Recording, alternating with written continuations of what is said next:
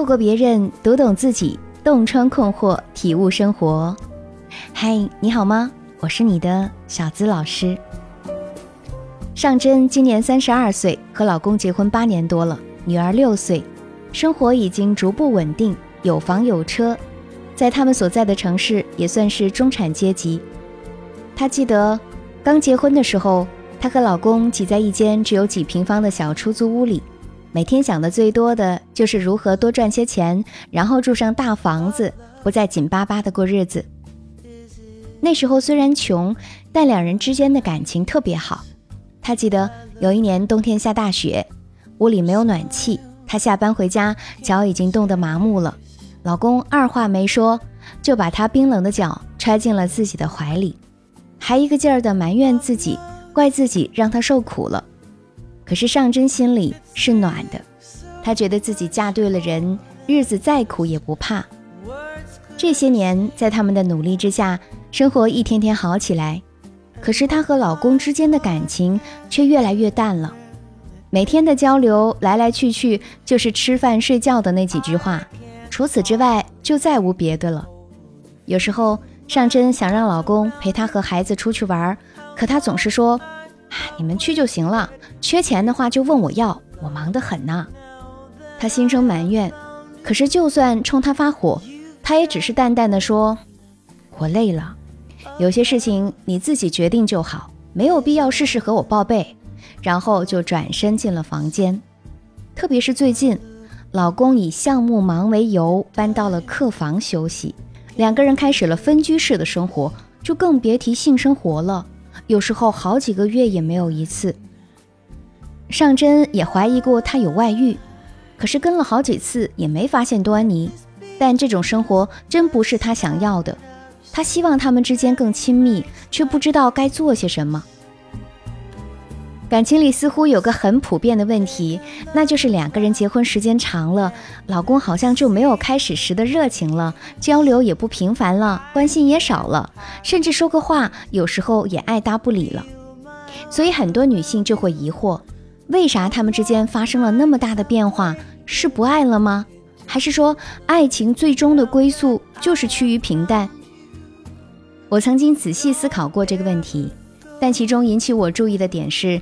男性很少会关心这个问题，而提出问题的大部分都是女性，这是为什么呢？首先啊，男女之间是存在着思维差异的。我们都听过这句话吧？鱼都钓上来了，谁还会再放鱼饵呢？很多男人都抱着这种心理的，他们觉得已经结婚了，感情处于稳定期，那么呢就可以放松一下自己了。而很多女人则是在结婚以后才开始释放自己，才觉得感情应该更美好。所以，思维差异的存在势必就造成了双方无法同步的状态，这也就是很多女性会觉得受冷落的真实原因。其次，中国男人的情感大都比较内敛，在感情上，中国人是比较含蓄的，尤其是男性。他们不像外国人那样的大胆奔放，勇于表达自己的爱慕，而且原生家庭的父母很多根本就没有正确引导他们，所以男人们不懂得如何对爱人表达自己的爱意，更无法很好的感受对方的爱意，以至于他们在面对妻子的愤怒时，不知道该如何去应对，更别提理解和体谅了。矛盾得不到解决，久而久之，他们就会用各种方式去逃避。导致夫妻双方之间的缝隙越来越大。第三，无法平衡的夫妻关系。热恋和新婚的时候，男人都是绞尽脑汁的讨好女人，哄她们开心，愿意任何事情都迁就她们，这会让女人觉得自己是站在主导地位的，而他也应该一直宠溺自己。可是建立家庭以后，男人的重心会转移到事业上，他会更多的想着为了彼此的未来去努力打拼，而女人呢，则是忙于家务、照顾孩子，为了整个家庭安稳打点着一切。在这种状况之下，双方都很难有时间去加深彼此的感情。鉴于以上三点，如果两个人不懂得互相成就和理解，之间的感情肯定就会越来越淡，以至于无话可说。无爱可做。有人说，激情是酒，平淡是水。人离开酒可以活，但离开水却活不了。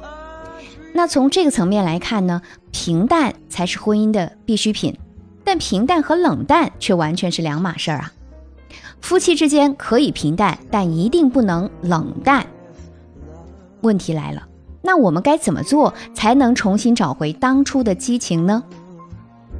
给大家几点建议：第一，用一点惊喜打破你们的常规生活。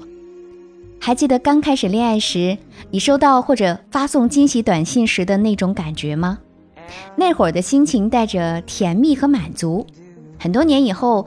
我们可能都不会那样做了，但每次回想起，都会在心底啊荡起层层的涟漪。所以，我们的生活是需要惊喜的，特别是当我们的感情归于老夫老妻的平淡之时。如果你想让你们的关系重新充满激情，那么必须打破常规，做一些新鲜的事情。比如周六总是被安排做家务，那么我们就计划来一次冒险吧，来一场热气球之旅。或者登山寻宝、特色旅馆奇遇等等，总之啊，就是跳出舒适圈，你会发现久违的热情和激情。也可以一起尝试一些你们可能曾经谈论过，但却从未抽出时间去做的事情，在共同的心愿中体会平凡但不寻常的幸福。平淡的日常生活会让我们觉得舒适，但也会给亲密关系带来一定的阻力。失去魔力的两性关系容易使人疲倦，这需要你有一颗懂得经营而且愿意打破常规的心，才能使你们的关系破冰。第二，巧妙沟通，把暂时的无性当成一次历劫。绝大多数的关系冷淡来源于沟通不畅。女人们常说，他跟我似乎就无话可说，就算我有心和他交流，但是他的态度使我感到沮丧。但其实沟通并没有那么困难，就算他回家连饭都不吃，就窝在书房，或者到很晚才睡觉，而且倒头就睡，又或者他总说很累很困，不愿意交流，你还是可以用微信便签、短信、QQ、写信来表达你的心思的，或者是打扮一番去他的单位找他，在他下班的咖啡厅等他，最差也可以只说一句话，不等他反驳就转身而去吧。其实我们想沟通，并没有那么费劲儿，也不一定是两个人一同说话才叫做交流沟通。你说他听，或者他说你听，都是沟通的一种方式。但前提是你要注意语气和表达方式，一定要就事论事，不要攻击或侮辱。任何一段婚姻都会遇到问题，不要太在乎旁人的眼光，也不必急着去纠结有性或无性。婚姻在。他也无二心就可以了。也许现在的经历对你来说就是历劫的考验，用心去度过，找方法去解决，总会有柳暗花明的一天。如果你的问题急于去解决，也可以添加我的助理“恋爱成长”小写全拼零零八进行情感分析，让专业的老师为你的婚姻找到方向。